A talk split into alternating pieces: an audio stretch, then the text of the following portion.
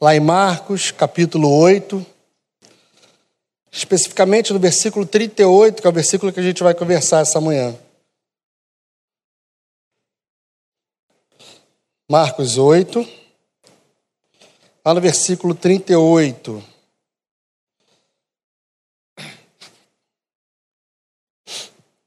Diz assim a palavra do Senhor. Se alguém se vergonhar de mim e das minhas palavras nessa geração adúltera e pecadora, o filho do homem se vergonhará dele, quando vier na glória de seu Pai com os santos anjos. Nós estamos trabalhando há quatro semanas, hoje completa a quarta semana, sobre um tema que são que foram distribuídos em quatro pontos. Eu vou abordar só um pouquinho para a gente relembrar, só para te recapitular.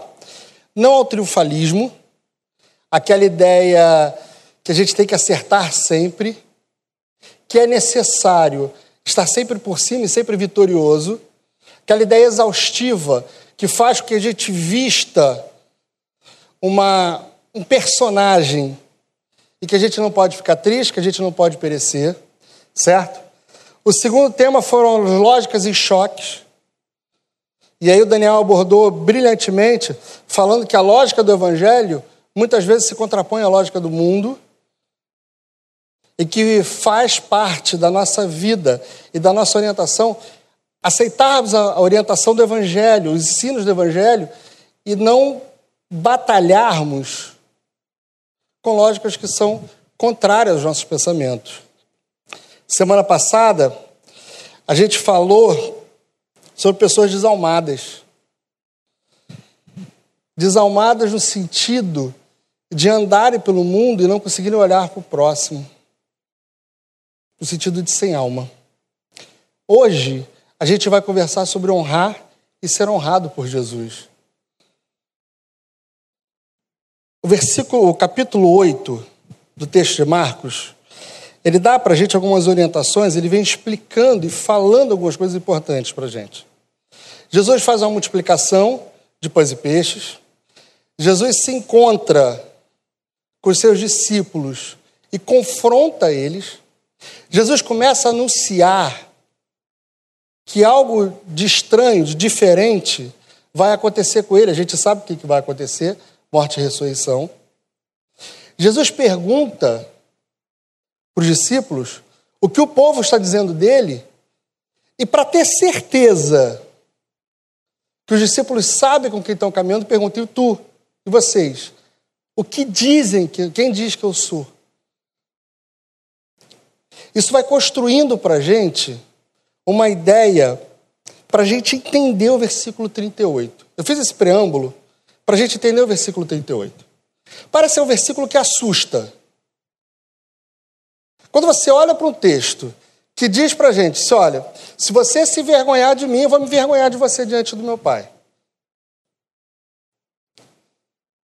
Se você me negar, eu te negarei diante do meu Pai e dos anjos. É um versículo que faz, que deveria estar lá em Apocalipse, porque faz a gente sair daqui com certo medo e pavor de andarmos e caminharmos de forma a negarmos a Jesus.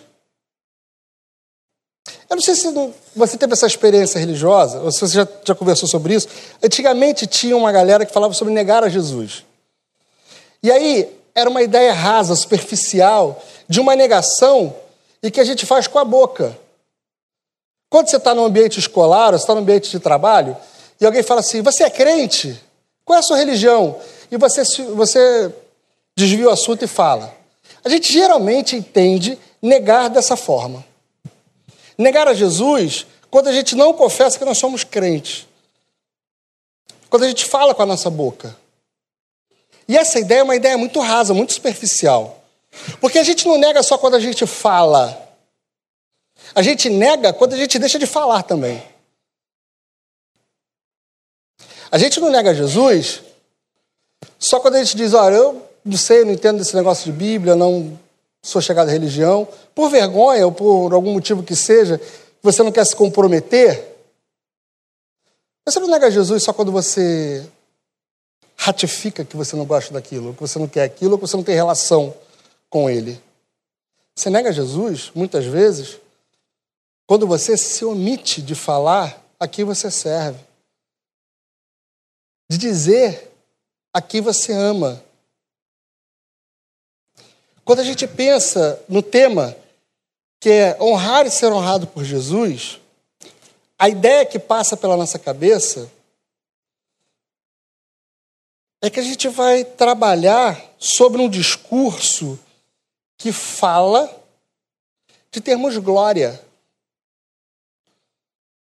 de sermos exaltados, de sermos postos para cima. Porque nós honramos a Jesus, e nós somos filhos de Deus, e nós somos águia, e águia voa cada vez mais alto, e você é um conquistador, e você é um desbravador, e você vai além, porque você vai além, você foi feito para crescer, para subir. Honrar a Jesus não é você passar por uma sessão de alpinismo e subir cada vez mais e mais. É você colocar Jesus no lugar certo da sua vida. É você apresentar Jesus da maneira correta na sua vida. Honrar e ser honrado é um princípio que a gente tem, pelo menos deveríamos ter, de servirmos ao Senhor com alegria porque antes ele nos serviu. O texto diz que se nós nos envergonharmos, Jesus se envergonharia por nós. Se a gente seguir a linha do texto, nós devemos honrar a Jesus para que Jesus nos honre. Deixa eu te falar uma coisa. Nossa relação com Deus não é feita a partir de trocas nós não trocamos com o Senhor. Nós não barganhamos com o Senhor. Nós não caminhamos motivados a fazer porque sabemos que vamos receber dele. É justamente o contrário. A gente honra Jesus porque um dia ele nos honrou na cruz do Calvário. A gente ama Jesus porque um dia ele nos amou de forma tão especial que nos deu a vida eterna. É o caminho contrário. É a lógica invertida. A gente gosta muito de servir a quem nos serve. A gente espera uma palavra de, é, de gratidão de uma pessoa e aí a gente faz. Jesus fez antes mesmo que nós o servíssemos. Jesus nos honrou antes mesmo de nós honrarmos a Ele. Você pode passar ou ter passado uma vida inteira dizendo a quem você serve. Você pode ter passado a vida inteira sem negar Jesus com a sua, com a sua boca. Agora você já parou para pensar que no seu dia a dia, no seu cotidiano, na sua vida prática, você pode já ter negado Jesus algumas vezes, se vergonhado de Jesus algumas vezes, ter deixado os seus valores, os seus princípios, a sua ética cristã de lado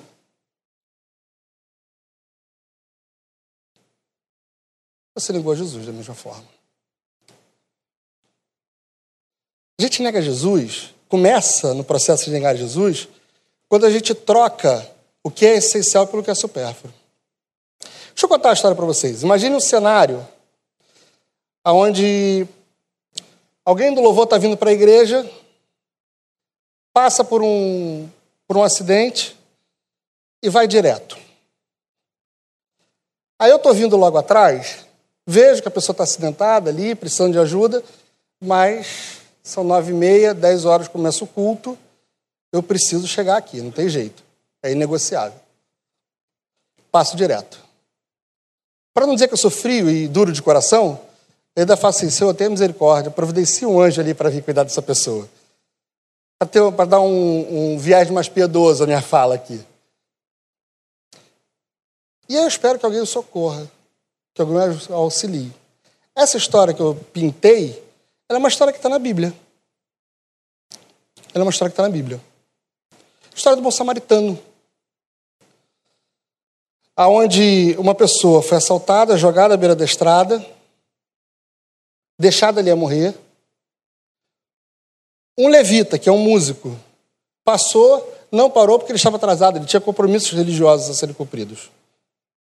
Em seguida, um profeta passa, o sacerdote passa, vê a mesma cena, não se compadece, segue o caminho, porque ele tem compromissos a serem cumpridos. E aí o texto diz sobre o bom samaritano. Só para você saber, caso você não tenha sido informado que é o samaritano. Os samaritanos são os nossos argentinos. Os samaritanos são os nossos argentinos. Brincadeira, gente. O samaritano é aquela pessoa que você não quer cuidado, você não quer contato, desculpa. É aquela pessoa que você não quer falar. É aquela pessoa que você olha, é um povo pequeno, jogado, e que você ajuda pode vir de qualquer lugar, menos de um samaritano. É uma vergonha receber ajuda do samaritano. É uma vergonha ser menor que o samaritano. Tá? A nossa vida religiosa, às vezes a gente em troca da burocracia do, da nossa religiosidade, entenda bem, da burocracia da nossa religiosidade, a gente deixa de fazer o que é essencial e se detém no que é supérfluo. É claro que eu preciso estar aqui na igreja. É claro que o levita precisa chegar para tocar. Mas é essencial que a gente olhe para as pessoas e se compadeça delas. Que a gente não faça de forma mecânica ou sem calor no coração ou sem desejo de fazer. Porque quando fazemos assim, negamos a Jesus, não honramos ao Senhor.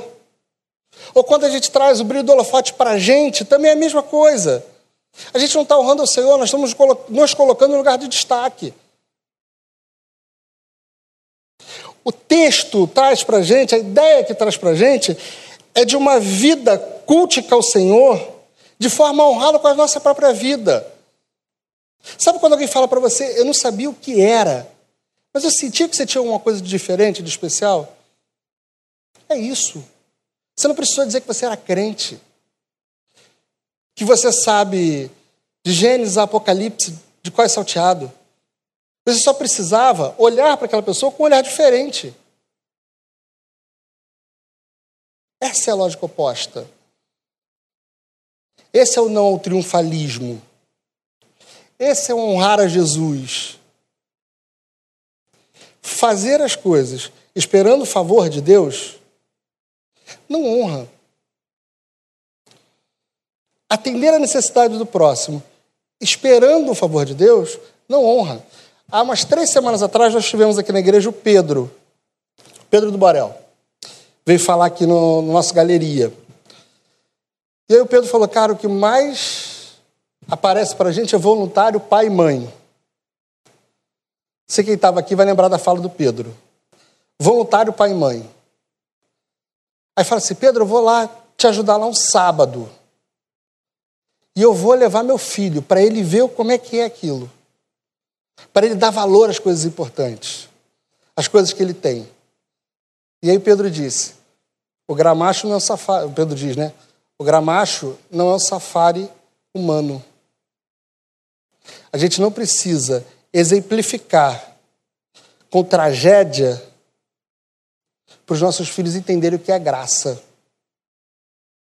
A gente não precisa experimentar a tragédia para a gente aprender o que é graça. A tragédia já estava no nosso, uh, na nossa herança pecaminosa. Sabe por que, que Jesus está dizendo para os discípulos que eles não deveriam se vergonhar dele? Volta para o contexto histórico do texto. Jesus começa a caminhar com os discípulos, começa a fazer milagres, a falar de forma diferente, falar de algo que é diferente, apresenta na forma de vida o amor e não apenas as leis e regras, você passa a cumprir a, a, o seu serviço religioso porque você ama e não mais porque você tem que fazer uma listinha lá e dar cheque na sua lista, certo? Nessa caminhada de Jesus, ele começa a atrair pessoas. Pessoas que observam o que ele faz.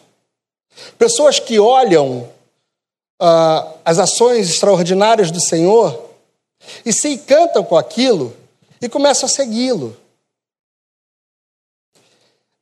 E aí, no determinado momento da história, Jesus é traído e é crucificado. Então o Messias, que já chega de forma humilde, morre de forma vergonhosa. O Messias que já chega de forma humilde, porque ele não vem montado no grande cavalo, cheio de esplendor e glória, mas vem humilde, manso de coração, ele num determinado momento morre da forma mais vergonhosa que alguém poderia sofrer naquela época. Ele morre na cruz, junto com ladrões. E aí Jesus diz o seguinte: vai chegar um tempo em que coisas ruins vão acontecer. Que eu terei que morrer, que eu terei que voltar para o Pai. Lembra que Pedro é confrontado e Jesus vira para Pedro e fala assim: arreda-te de mim, Satanás? Exatamente isso. Jesus começa na caminhada a explicar para os discípulos que o que aconteceria com ele seria muito ruim, mas que ainda assim eles não deveriam se vergonhar do Senhor. Honrar o Senhor é entender que nem sempre a forma como Deus faz as coisas é a forma que nos agrada. Nem sempre. Vamos voltar para o primeiro século? Você seguiu Jesus, você viu Jesus fazendo um monte de coisa. As pessoas começaram a te jogar de lado, porque você estava ouvindo as palavras de Jesus, você encontrava perseguição religiosa interna, familiar. E aí, de repente, o Cristo que você acreditava, o Jesus de Nazaré, morre de forma vergonhosa. Gente, o chão abre. A gente é ser humano. Dá um vazio e uma insegurança no coração que você fala, cara, realmente perdi tempo caminhando esse tempo aí com Cristo. E se alguém perguntasse para você, você era um deles, você caminhava com eles. Você falei, eu não. Você está me confundindo. É todo mundo parecido, todo mundo usa barba e é careca hoje. É todo mundo muito igual. É... Logicamente, a gente repensa. Porque as coisas não acontecem como a gente queria. Irmãos e irmãs, a gente é levado a pensar nessa manhã e nessa série que nós trabalhamos, os quatro semanas, sobre uma forma de relacionamento que seja digna diante do Senhor. De uma forma de vida e de prática que faça com que Jesus apareça nas nossas ações, nas nossas vidas.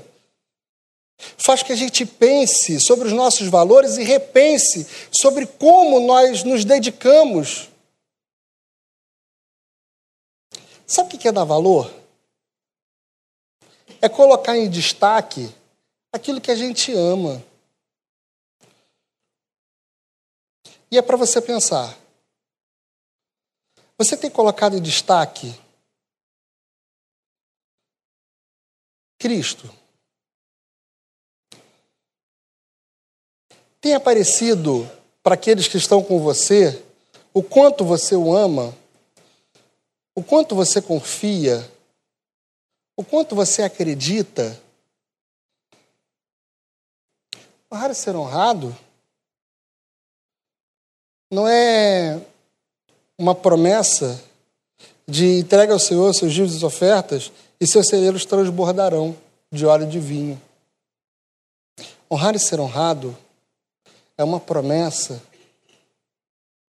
que diz para a gente que na caminhada, que na caminhada, algumas coisas acontecerão, mas que em todo tempo estavam nos planos de Deus, estavam sob o controle de Deus. E que ainda que pareça vergonhoso você assumir a postura de dizer a quem você serve, não se vergonha dele não.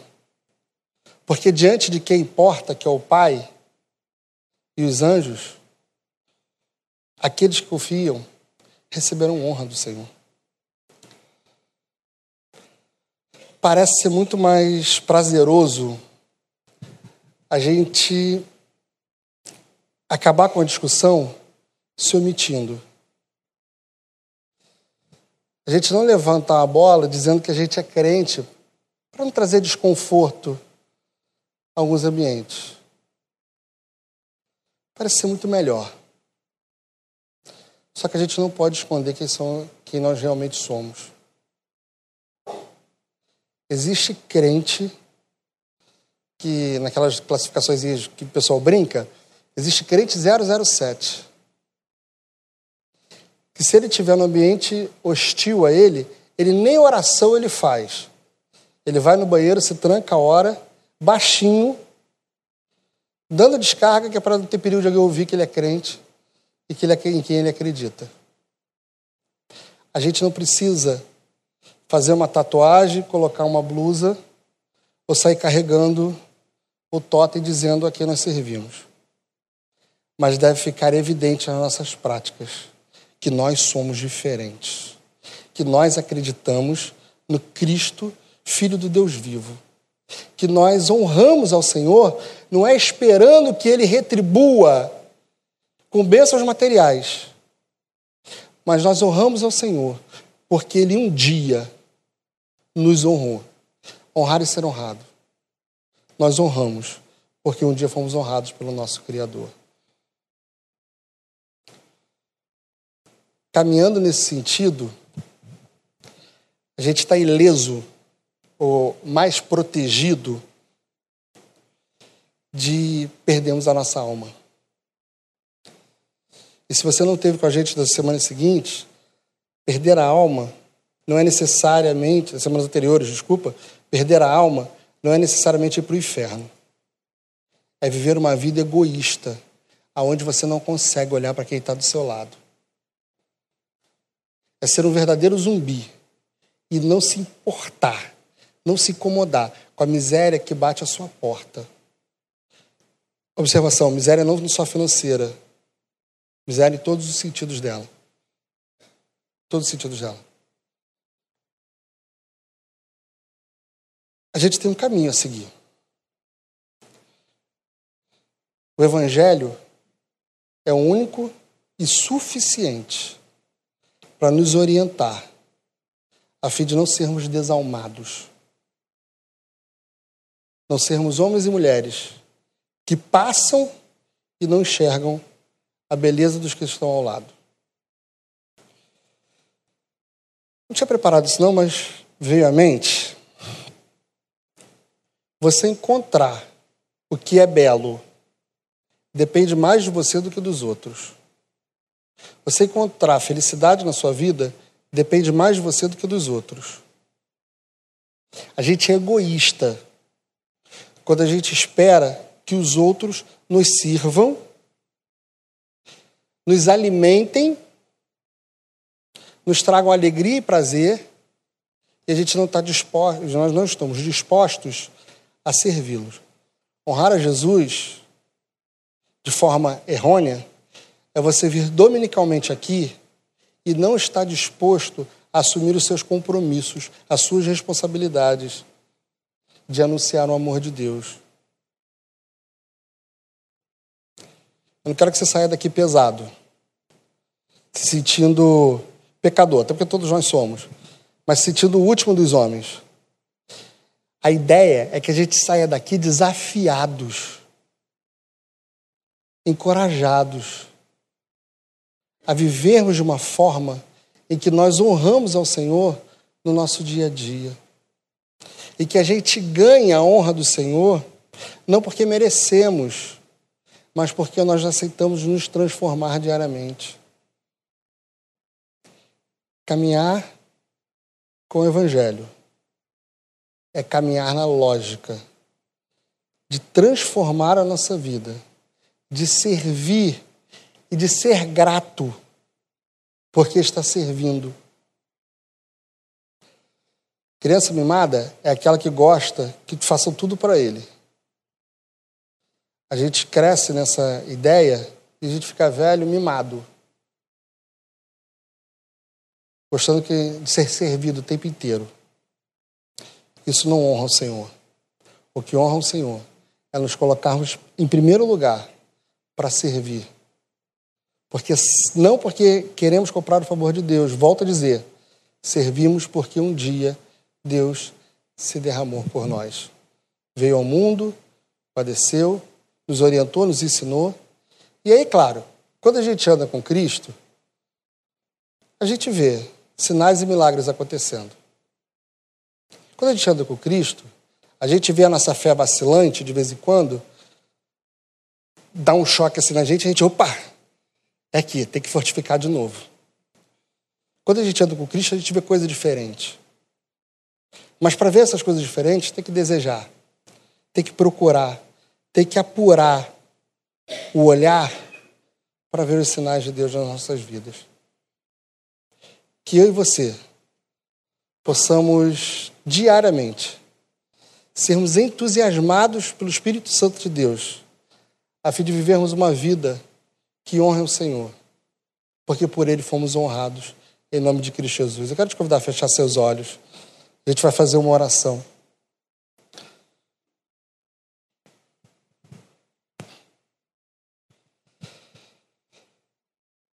Eu quero te convidar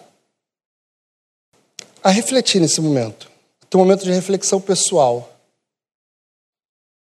É bom quando a gente para e ouve o vazio e a gente consegue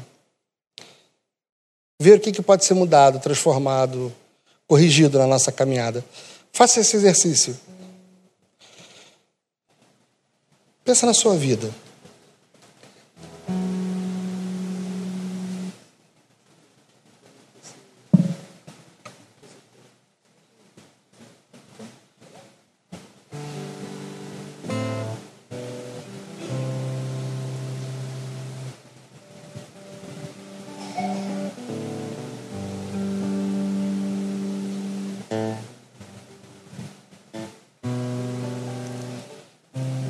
Pense aonde você tem colocado Jesus em destaque.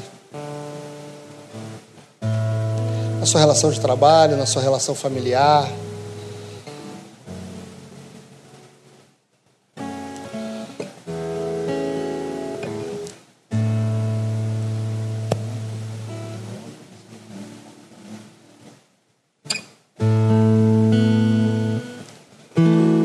Enquanto você estiver refletindo, vamos ouvir ao único que é digno.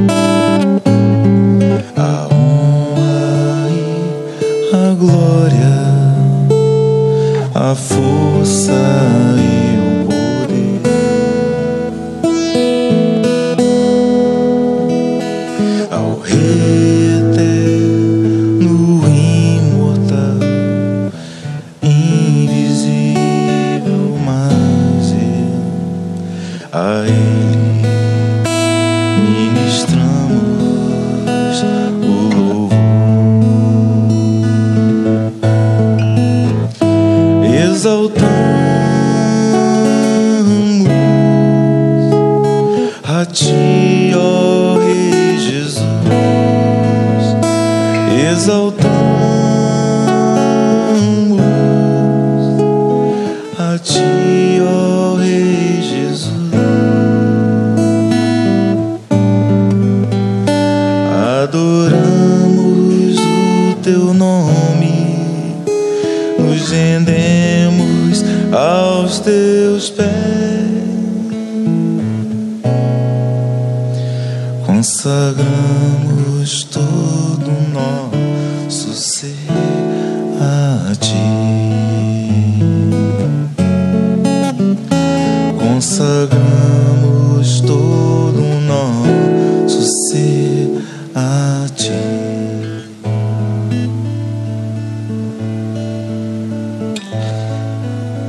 geração adúltera não é uma geração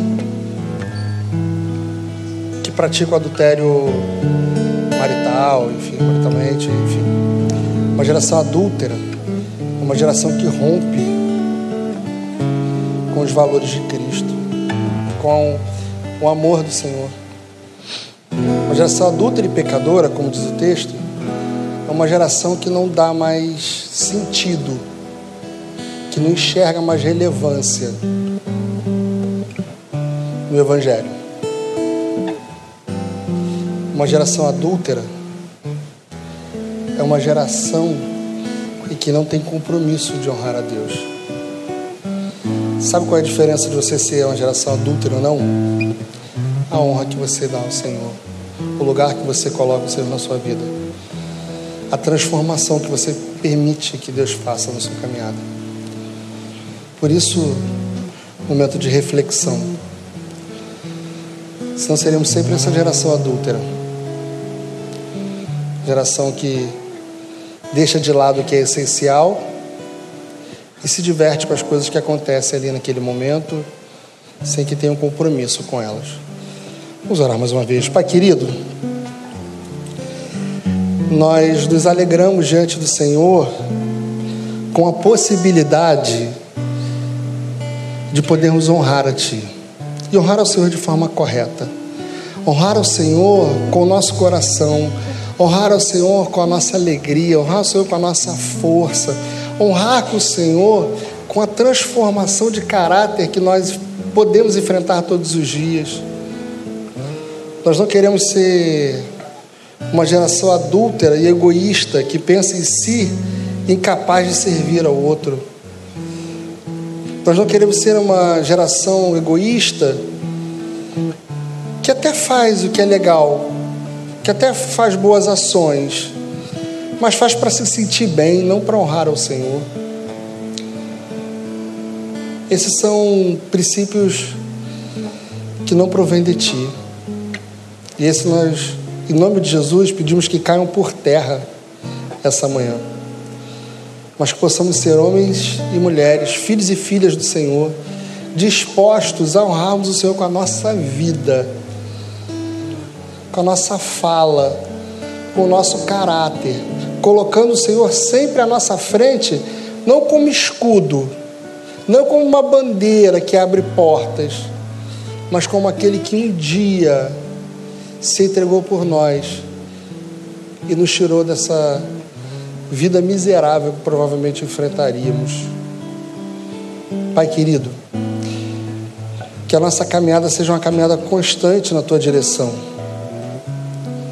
E que em todo tempo, todos os dias, nós possamos parar e analisar se a nossa prática tem sido uma prática de honra, uma prática de homens e mulheres que se acovardam diante de uma geração adúltera, de uma geração pecadora.